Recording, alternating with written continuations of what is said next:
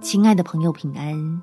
欢迎收听祷告时光，陪你一起祷告，一起亲近神，拥抱天父的爱，帮你胜过伤害。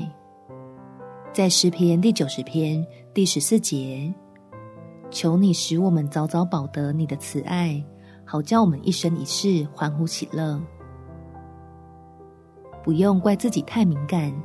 为了他人的一个眼神或语气就耿耿于怀，只是可以想想天父对你的肯定，以及那慷慨的恩待，好让喜乐浇灌进心里，把难过的情绪挤出去。我们一起来祷告：天父，孩子已经尽力坚强了，但是旁人一些无心的言谈或行为，还是偶尔会让我感觉受伤。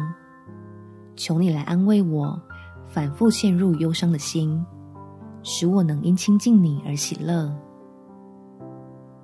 让我能快速消化不舒服的情绪，找回那个自信又开心的自己。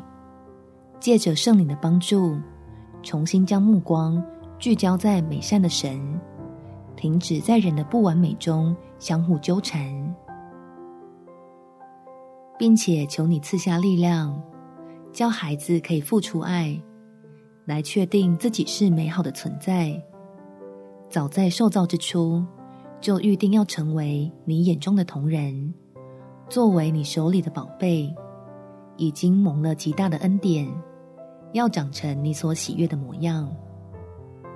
感谢天父垂听我的祷告，奉主耶稣基督的圣名祈求，阿们。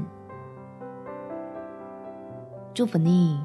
在神的爱中找回自信，有美好的一天。耶稣爱你，我也爱你。